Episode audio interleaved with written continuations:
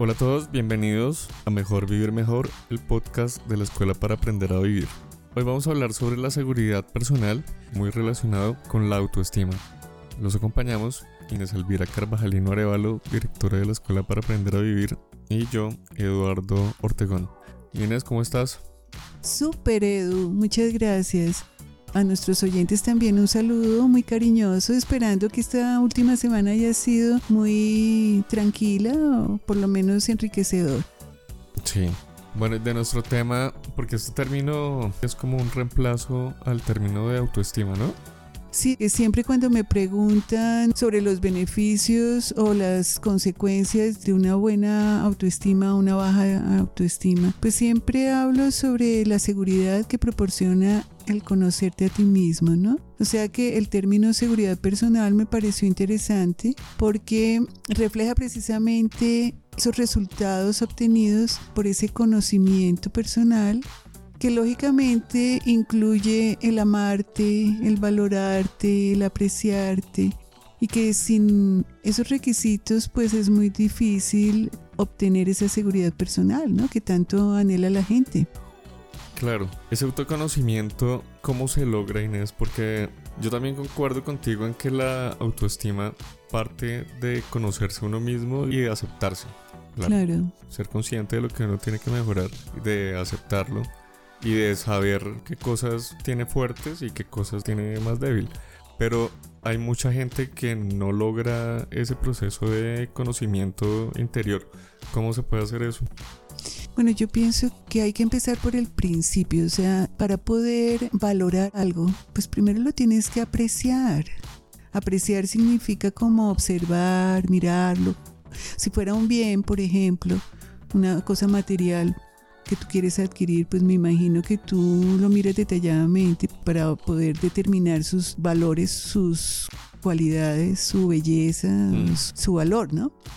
Entonces, pues es tan importante esa observación, esa autoobservación, que pues en muchísima gente está proyectada hacia afuera en el aspecto de como no se conocen, pues se proyectan hacia los demás y entonces empieza esa comparación donde no se pueden comparar cosas diferentes y empieza como ese anhelo, ese deseo de ser como el otro, de imitar, entonces eso refleja pues esa falta de identidad, ¿no? Yo siempre, desde pequeñita, siempre pensé que no quería ser rebaño, que yo quería ser individuo. Hmm. Y eso significa ser único, ser uno lo que es, o sea, irrepetible, es, es aceptar tu individualidad y reconocerte como el ser que eres. Y para eso pues tienes que observarte y mirarte y conocerte, como tú decías, ver las debilidades, ver las fortalezas, saber el por qué actúa así, por qué asa porque me da miedo de esto, porque tengo esta visión ante esto otro. Eso es fruto de observarte, de ese conocerte, de apreciarte, ¿no? Y ese apreciarte te lleva a valorarte. Y finalmente ese valorarte te lleva a amarte. Y ese es el fundamento, pienso yo, de ser, de ser uno lo que es. Y pues sí, comprendo ampliamente que no es fácil para muchas personas que muchas personas están sumergidas en ese desconocimiento de sí mismas que las lleva a esa inseguridad total, a aislarse muchas veces, a marginarse, a compararse, a menospreciarse. Sí, es ese mismo temor, fruto de la inseguridad, fruto del desconocer quién es cada persona, ¿no? Entonces sí, tal vez el primer paso para esa seguridad personal que todos anhelamos o anhelan las personas es el conocerse, el conocerse, ¿no? Sí, pero ¿cómo se hace? Porque es que, no sé, yo veo gente que tiene 40, 50, bueno, más años y no han generado ese proceso de autoconocimiento, entonces se ven afectadísimos por lo que dicen los demás, viven en función de los otros, todo es como un temor en ellos. ¿Cómo genera uno ese conocimiento interior? Bueno, yo creo que tenemos que tener en cuenta el grado de evolución de cada persona. O sea, la evolución en cada persona se refleja como en su avance personal, en su desarrollo personal, que parte del desarrollo de la conciencia, del darse cuenta de las cosas, porque tú no puedes buscar algo que no sabes que necesitas, o sea, para muchas personas lo que tienen y como son es un absoluto inmodificable que tienen que aceptar porque tocó. No, ¿sí? No ven que hay como el factor decisión, el factor yo puedo cambiarlo, yo puedo lograrlo. Entonces, pues eso depende mucho también del grado y el nivel de conciencia y evolución de cada persona, porque pues yo pienso que cada persona está en su escalón perfecto para lo que le corresponde vivir y aprender. Eso no significa que yo no quiera mostrarle a esas personas, mira, hay algo más, pero por más de que yo quiera mostrárselo, si ellas no están en condiciones de querer ver, todos los esfuerzos que yo haga son infructuosos, ¿ves? Entonces, eso significa que depende de cada uno de nosotros el evolucionar, el progresar, el cambiar o quedarnos en las bases como en bruto, ¿sí? Depende de cada uno de nosotros. Entonces, pues es muy complicado. Yo llevo 25 años en esta labor y pues muchísimas, muchísimas veces me he sentido arando en el desierto y en una labor infructuosa, porque no es lo que yo veo, es lo que la gente ve y pues yo puedo ver el sol detrás de la montaña, pero si la persona solamente ve la piedrita que está al frente de la nariz, pues yo no, no tengo cómo mostrarle lo que hay ahí más allá, ¿ves? Entonces depende de cada persona. Y este término de seguridad personal, ¿cómo te parece? Pues yo pienso que refleja el anhelo que todos en el fondo de pronto tenemos. Queremos tener esa seguridad personal que nos falta. Y pues sí, hay muchas formas de adquirirla pero se requiere decisión, se requiere voluntad y se requiere apertura. Mira, yo tuve en el pasado un diplomado que nosotros teníamos en la escuela que era de conocimiento personal fuerte, fuerte, porque es que conocerte es entrar dentro de ti mismo, es, es romper como, como la imagen que está proyectada en el agua, cuando tú tiras una piedrita se difumina y, de pronto te deja ver más allá, más en el fondo, y no solamente las apariencias. Y eso duele y eso cuesta. O sea, yo me acuerdo que pues ese diplomado constaba de varios módulos y se desarrollaba como en, en, dos años o algo así. Sí, sí, porque es que conocerse a uno mismo ni una vida alcanza. Y pues era simplemente como profundizar un poquito en cada uno, pero eh, fue difícil para la gente, o sea, la mayoría fueron claudicando porque enfrentarse contigo mismo y con la realidad no es fácil para muchas personas. O sea, yo ese camino lo he realizado a lo largo de mi vida en la búsqueda de respuestas, en la búsqueda de, de conocerme, porque es una pasión, es la aventura de mi vida. ¿sí? Yo, yo me he definido muchas veces como una aventurera del ser humano, así es que para mí conocerme es la mayor aventura y poderle brindar a la gente la oportunidad de conocerse y de incursionar en sí mismo, pues es algo maravilloso. Para mí es un privilegio poder brindar esa oportunidad, pero no todo el mundo está preparado para mirar dentro de sí mismo. Mm. Porque por más de que nosotros siempre enfocamos todo positivamente y pues había que mirar fortalezas, debilidades y crear como estrategias y rutas para poder desarrollar nuestro potencial y alcanzar esa plenitud de ser, pues a veces era fuerte. Claro, supuesto. Inés, ¿qué características tiene una persona que tiene autoestima o que en estos términos modernos es seguro en sí mismo? Pues yo creo que la característica más importante es la seguridad que tiene, es su seguridad personal porque esa seguridad cuando uno se conoce, se ha liberado de, la opinión de los demás y simplemente es fiel con uno mismo, entonces uno sigue sus parámetros y lógicamente hay que tener en cuenta que la libertad de cada uno de nosotros termina donde empieza la del otro, eso no significa que porque yo me conozco y soy seguro de mí mismo tengo el derecho de pasar por encima de los demás, no. Precisamente ese mismo conocimiento y esa conciencia hacen que uno no solamente se respete, sino que respete a los demás. Entonces, pues pienso yo que pues una persona segura de sí misma es una persona probablemente que es un líder que guía a otras personas, que tiene una energía que magnetiza como que envuelve y que genera una confianza muy grande en los demás, que cuando habla la gente siente que es sincero, que es honesta la persona, que está hablando como un reflejo de, sus vivencias, de su experiencia, no hablando por hablar. Entonces eso genera confianza. Y esa confianza hace que la gente crea en esa persona y que la siga. ¿sí? Entonces yo, yo pienso que una persona que se conoce es una persona que puede ser fácilmente un líder, puede guiar a otros. Y bueno, este término esta seguridad personal claramente influye en todos los ámbitos de nuestra vida. Sobre todo está como, por lo que entiendo, muy de moda en el mundo corporativo, este, este término de, seguridad personal. Pero en las relaciones, en la familia, en la sociedad, eso también influye un montón. ¿En qué nos beneficia ser o tener autoestima? Wow, pues yo creo que en todo, porque imagínate, cuando tú te conoces, te valoras, te aprecias, te respetas, te amas en una palabra, pues es más sencillo poder amar, poder valorar, poder apreciar a los demás, ¿no? Yo pienso que la calidad de las relaciones y de la vida, de las mismas decisiones que uno toma y todo, se realizan en forma más pausada, menos emocional, tal vez más racional en el aspecto de ver los resultados, ver el, manejo con que se desarrolla cada situación, más madurez, más eh, como esa calma, esa tranquilidad que proporciona la seguridad, porque cuando tú estás inseguro, estás inquieto, estás incierto, estás como en movimiento de dependencia de miles de factores a tu alrededor.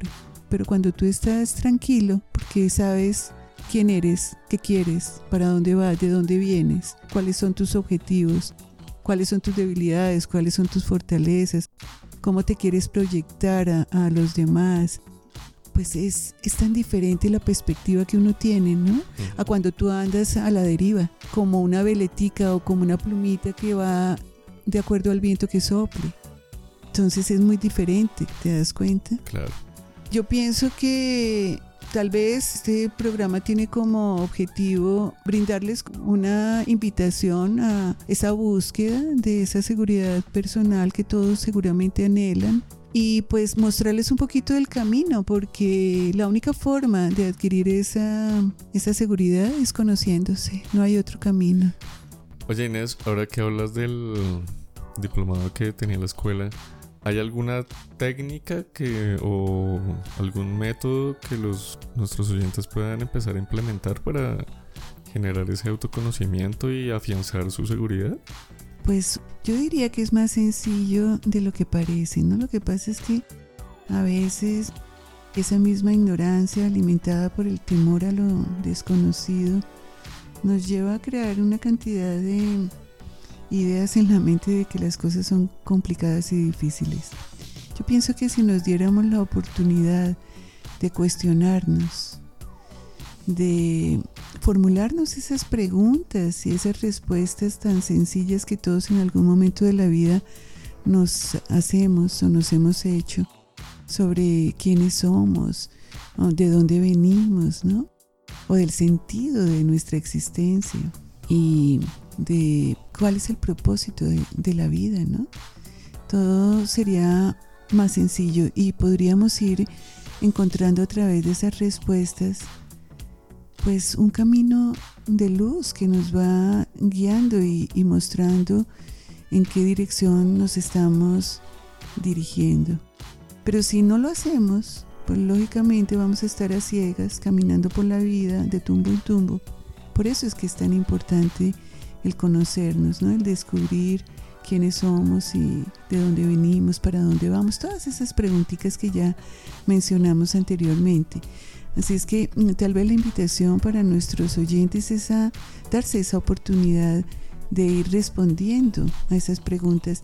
Y es muy sencillo porque es solamente preguntarte quién soy, Y entonces escriban en un papelito, soy, empezando por la persona que soy hoy en día. Entonces soy una mujer, soy un hombre, soy alta, soy baja, soy gordo, soy delgado, soy inteligente, bueno, soy capaz, eh, soy de tal o cual forma. Eh, mi nombre es tal, ¿sí? Hago esto, mis cualidades son estas, mis defectos son estos. Y ahí poquito a poco van enterándose un poquito de quiénes son. Y ese es el primer paso, Eduardo.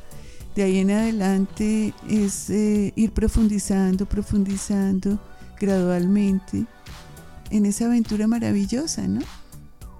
Inés, y ese autoconocimiento puede generar, o a partir de ese conocimiento que uno haga de uno mismo, se pueden generar hábitos que lo lleven a uno a ser mejor. Como comportamientos ya repetitivos. Sí. Sí, yo sí creo, yo sí creo porque tú vas como desarrollando un conocimiento en ti que te permite darte cuenta de ciertos comportamientos que podríamos llamar hábitos o rutinas y que tú puedes implementar en tu vida y volverla como parte de ti, ¿no? Pues no sé, fíjate que yo, ah, ahora que me lo dices, en alguna ocasión y venía en un vuelo de Miami y estaba en la sala de espera ahí del aeropuerto y había un señor ahí sentado que se me hizo muy familiar, me pareció mucho como a mi hermano mayor. Y no sé, empezamos como a conversar como si nos conociéramos de siempre y, e incluso en el avión cambiamos puestos para quedar juntos y nos fuimos conversando. Yo no sabía quién era el señor, nada, él estuvo haciéndome preguntas durante todo el viaje y yo le contestaba en forma muy sencilla como yo soy, le contestaba tal cosa, tal otra y él siempre cuando yo le contestaba me decía hábito número 3, hábito número 7 y yo le decía, no, eso no es ningún hábito, eso fue una conclusión a la que yo llegué, sí, a la que yo llegué. Bueno, la cuestión es que finalmente él me dijo que él era fulano de tal, el promotor en Latinoamérica de Stephen Cohen, el autor de las siete hábitos del hombre altamente eficaz. Y pues yo me, sorprendí mucho. Entonces él me dijo, y quiero felicitarte porque tú sabes todos los hábitos, has llegado a, a descubrir todos los hábitos. Y yo le dije, pues yo no he llegado a descubrir nada, esos no son hábitos para mí, son conclusiones. Bueno, de todas formas, el señor muy querido me invitó a ir a su hotel para regalarme un libro autografiado y un cassette de, ese libro. Y pues yo fui y lo, lo recibí con infinita gratitud y amor. Entonces, mm, pues respondiendo a tu pregunta, sí, las conclusiones a las que vamos llegando en ese proceso de autoconocimiento pueden llamarse hábitos o patrones de comportamiento. ¿Y si se debe seguir alguna metodología especial? Claro, en todo y para todo debe haber una metodología.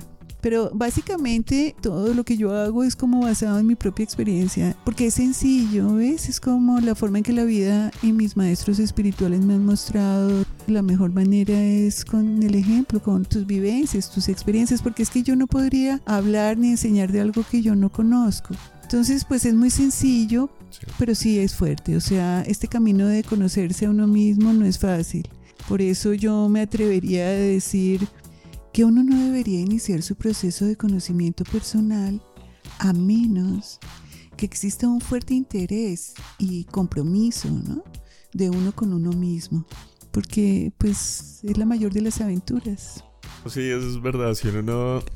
O sea, uno cree que lo que va a encontrar es eh, lindo y realmente conocerse es fuerte. Uno encuentra muchas cosas que, que seguramente no le van a gustar, pero eso es uno. No, y más aún, es que eh, lo que uno encuentra muchas veces es una realidad que te está invitando al cambio. Y entonces eso implica dejar tu zona de confort y hacerlo diferente y cambiar. Y nadie quiere cambiar, todo el mundo está muy amañado siendo como es. Entonces y sin conocerse, ¿no? Siendo como es sin conocerse. Entonces, pues sí, es un tema complejo, pero si quieren tener seguridad personal, necesariamente tienen que conocerse. Esa es la realidad, Edu. Sí. Inés, ¿y el diplomado por qué fue tan difícil? Porque la gente desertaba. pues yo creo que... Sí, desertaba. Yo creo que es porque es un tema tan complejo porque mira, lo que se busca es respuestas ¿no? y descubrir la esencia de quienes somos. Entonces el objetivo es llegar a, descubrir quién soy, sí, de dónde vengo y para dónde voy, qué quiero y todo eso. Entonces yo pienso que el proceso es como el de un lápiz cuando es tajado por primera vez y tiene que entregar y dejar que le rompan toda su coraza, su imagen que lo desnuden y que lleguen a, la esencia infinita de su ser, que es la mina, que hmm. es donde está el potencial y donde está toda la fuente de ser de ese lápiz para que sea útil, ¿no? Y yo creo que duele, duele cuando cuando se quitan esas capas, cuando la imagen que tú tenías de ti misma es roto en, en miles de pedazos, cuando alguien externo a ti, que no es nadie para ti, viene a decirte algo que te mueve y que toca tu ego. Y entonces yo creo que la razón que yo me imagino es porque se toca el ego y duele, duele cambiar. mucho. Y duele como eh, quitar esa caparazón y llegar al fondo de uno mismo y quitar las capas y ir profundizando y profundizando en uno mismo, pues el ejemplo más claro es el del lápiz que tiene que ser tajado una y otra y otra vez para poder encontrar dentro de sí ese potencial que es la mina, donde él va a poderlo dar todo y entregarlo todo. Y es, eso duele y cuesta. Tal vez por eso no es para todo el mundo. Si fuera algo fácil todos nos conoceríamos o habríamos avanzado en el proceso de conocernos duele, cuesta, implica valor, mucho valor, humildad, mucha humildad. Yo creo que un lápiz. La humildad es, básica, sí. Tan humilde un lápiz que se deja atajar una y otra y otra vez con el fin de ser útil, de poder descubrir su potencial y realizarse como lápiz, ¿no? Entonces, pues esa es la razón, yo creo, Edu. Ya. Las opiniones de los demás influyen tanto en, en la percepción que uno tiene de uno mismo y por ende en la autoestima que se va generando y que eso inicia desde cuando uno es niño. ¿Cómo se maneja eso? Pues lo mismo, ¿no? Yo pienso que esa opinión de los demás es importante para ti porque como tú no tienes tu propia opinión de ti, pues entonces te sostienes en la opinión de los demás volvemos a lo mismo, es que es como un círculo vicioso que siempre te lleva a ti mismo. La única forma de que no te afecten las cosas de los demás es adoptando una posición, ¿sí? Por ejemplo, es como, como un juego de fútbol donde cada jugador tiene su posición y sabe qué jugada tiene que realizar o qué acción tiene que realizar. Por ejemplo, el que defiende, defiende, el que tapa, tapa, el que ataca, ataca y el que golea, golea. Pero si no existieran esas posiciones, pues todos harían de todo y sería la locura y pues no, no funcionaría el juego. En la vida eh, sucede lo mismo. Uno tiene que adoptar posiciones, pero para tú adoptar una posición, tú tienes que saber qué es lo que quieres, para qué eres bueno, en qué te desempeñas bien. Si no, tú posiblemente adoptes una posición y te des cuenta que no es por ahí, adoptes otra y otra y otra, o no adoptes ninguna posición y te vuelvas la veletica o la plumita que va a donde el viento sopla. Mucha gente, pienso yo, no tiene ninguna posición definida. Entonces, por eso se ven afectados por las opiniones y las acciones de los demás, porque son como la veletica o la plumita que van de acuerdo al viento que sopla. Entonces vino alguien y le dijo, no sirves para nada. Entonces lo sopló y se fue para allá y se achantó. Y otro vino y le dije, tú eres lo máximo y entonces se elevó y volvió y se sintió bien, ¿sí? Pero cuando tú adoptas una posición basada en la seguridad que te da el saber para qué eres tú bueno, para qué sirves, qué es lo que quieres, qué te gusta, pues existe no solamente claridad, sino seguridad. Y entonces tú te vas a desempeñar lo mejor que puedas porque vas a hacer lo que tú quieres hacer para lo que fuiste entrenado, diseñado, lo que sea. Y entonces lo que los demás piensen o no de ti, pues no va a ser importante porque puede que los demás te digan, no, no se meta de, de goleador, usted es bueno para defender, pero pues a ti te da pánico eso y entonces tú dices, no, no, no, o sea, si no te conocieras, de pronto cambias de posición y te vas y haces lo que ellos dicen, pero si tú te conoces, dices, uy, no, cuando me persiguen y me atacan, yo me siento terrible y no me gusta, mejor no, yo me voy a poner en tal otra posición, ¿sí? Pues a mí me pasaba cuando yo era niña, yo jugaba básquetbol. No fui de las buenísimas, yo era como reemplazo porque me daba miedo cuando me atacaban y esas cosas y defender y atacar, eso no me gustaba pero yo era buenísima para encestar y desde lejos y desde entonces yo era buena para encestar pero no era buena para las otras cosas, mm. ¿sí? Entonces uno tenía que saber para qué es bueno, ¿sí? Entonces eso de las posiciones en la vida es muy útil. Fíjate que, pues aprovecho porque ya que estamos hablando de esto, eh, yo en la vida he tenido que siempre adoptar posiciones, todos tenemos que hacerlo, pero en la vida familiar y en las relaciones he llegado a la conclusión de elegir y decidir una sola posición. O sea, pueden haber 20 mil millones de posiciones al respecto cuando hay un problema familiar, cuando hay una desaveniencia, cuando hay conflicto. Pero si yo me hubiera dejado guiar por esas 20 mil posibilidades, no, Dios mío, se me hubiera enloquecido mi vida. Yo tomé la decisión de elegir una posición, una simple posición. Y esa posición fue el amor, una posición conciliadora entonces yo siempre ante esas situaciones familiares o de conflicto, de relaciones, adopto siempre la posición del amor, que es la de la comprensión, la de la aceptación, la del respeto, la del fluir, la de como amar, simplemente, ¿no? Y me ha funcionado, me ha funcionado. Pero pues para llegar a tomar esa decisión y a esa posición también, pues tuve que haberme conocido antes y, saber muchas cosas que hoy en día sé que me permitieron tomar finalmente esa decisión. Entonces para todo es fundamental ese conocimiento. Sí. Y Inés, yo sigo intrigado con respecto al diplomado. ¿Lo volverías a poner a disposición de la gente? Claro, Edu. Lo que pasa es que, como lo mencioné anteriormente, no es un tema para todo el mundo. Así es que yo recomendaría no tomarlo a menos que exista un compromiso y un interés de uno con uno mismo, ¿no? Porque de lo contrario, pues no tendría como sentido. Sí. Me está acordando de la entrevista que hicimos con Olguita Rojas del niño interior, ¿te acuerdas? Sí, sí. Ella nos decía que era muy importante pues recuperarlo y que a través del niño interior uno podía sanar pues varias situaciones de, la infancia y muchas relacionadas también con ese tema de, de la seguridad en sí mismo. ¿Tú qué opinas de eso? Creo que mm, podría ser muy viable porque fíjate que el niño interior te lleva al reencuentro contigo mismo y conocerte es un reencuentro contigo mismo.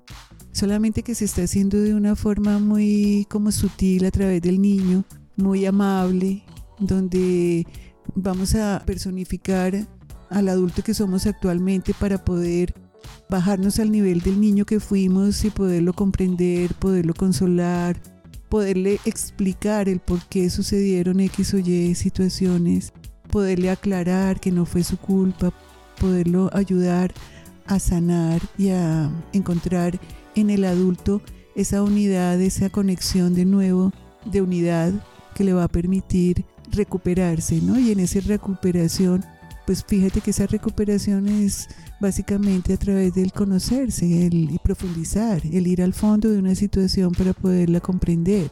Es que la única forma de experimentar, por ejemplo, ese plato horribilísimo que te comiste una vez en Japón, que era algo fermentado, horrible, fue probándolo. O sea, la única forma fue probándolo. Nosotros veíamos tu cara y tus náuseas y todo, pero no estábamos sintiendo lo que tú estabas sintiendo. La única forma de tú experimentarlo y saber que nunca más vuelves a comer eso fue viviéndolo. Entonces, las experiencias y el valor que tenemos al poder permitirnos mirar más allá de las formas es lo que nos permite adquirir esa información sobre nosotros mismos que más adelante nos va a brindar la seguridad que hoy tenemos. Entonces sí, me parece viable esa experiencia con el niño interior. Que a mí también me parece que me una, una bonita forma de empezar ese, ese camino de conocimiento. Sí, pues no sé si hayan inquietudes en nuestros oyentes, pueden escribirnos. La única forma de llegar a conocer algo es haciéndose uno preguntas, es dándose la oportunidad, ¿no? Pues nada, retomo las palabras de Inés. Aquí están muy invitados a participar. Tienen varias invitaciones. La primera, a empezar su camino de autoconocimiento si no lo han empezado o a fortalecerlo. La segunda, a participar en el programa con el tema que ustedes quieran. Aquí estamos siempre abiertos a, a recibirlos. Y la tercera, a escucharnos dentro de ocho días, como siempre, aquí en Mejor Vivir Mejor, el podcast de la Escuela para Aprender a Vivir. Y yo te invito a ti para que les des el abracito. ¿El abracito? Bueno, ese, ese abracito hoy va muy reconfortante porque pues el tema de hoy era una invitación a, conocerse porque pues el camino es eh, duro y difícil, así que va un abracito de esos que reconfortan dándoles ánimo porque vale la pena. Y nos escuchamos la próxima semana. chao. chao. chao.